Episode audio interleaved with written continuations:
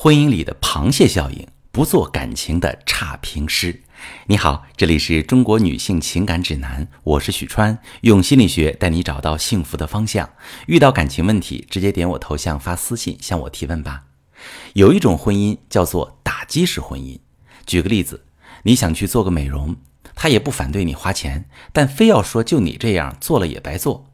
或者他想去健身，你想激他一下。就说你肯定坚持不来，别浪费那钱。这种沟通模式有两种可能性：第一种，你们成为婚姻的差评师，你们并不是不喜欢对方，而是习惯性的用打击、批评的模式去表达。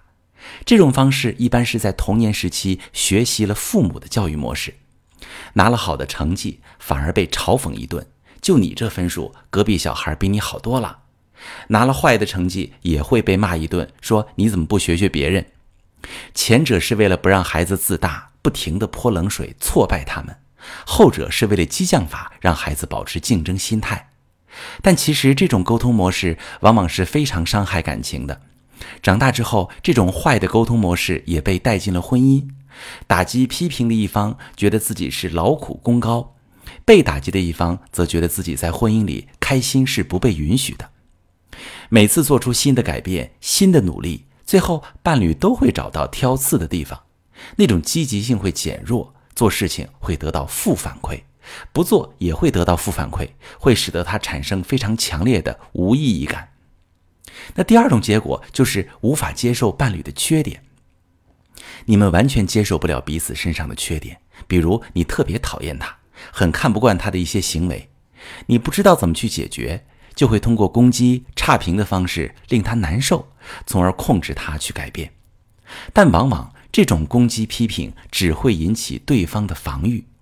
当他也无法接受你的时候，就会用同样的方式对待你。我听过一个说法，在海边抓螃蟹，如果抓到一只，要把竹篓盖住；如果抓到一群，就不用盖。为什么？因为这些螃蟹无论哪一只爬上去，其他的都会死死地钳住它，想把它丢下来，自己爬上去，最后谁都爬不出来。婚姻也是如此，如果你们的感情总是互相攻击，以威胁恐吓的方式去促使对方改变，那么你们之间会充满痛苦和不信任。即使生活是向上的，也会感觉没什么盼头。有的人可能会害怕，我不骂他，他就不会改。或者他会沾沾自喜，从此不去努力。在多年的咨询经验里，我会发现这种情况概率非常低，反而是那些和风细雨、相互鼓励式的夫妻，更能拥有正向的自驱力以及幸福向上的婚姻。所以说，如果当下的婚姻状态比较痛苦，跟伴侣一沟通就争吵，婚姻里充满了怨气。感觉很痛苦，那么就需要意识到问题，做出积极回馈，建立正向的沟通模式，容纳伴侣的缺点，用引导而非指责、评价的方式让对方去改变，这样的婚姻才可能幸福起来。我是许川，如果你正在经历感情问题、婚姻危机，可以点我的头像，把你的问题发私信告诉我，我来帮你解决。如果你的朋友有感情问题、婚姻危机，把我的节目发给他，我们一起帮助他。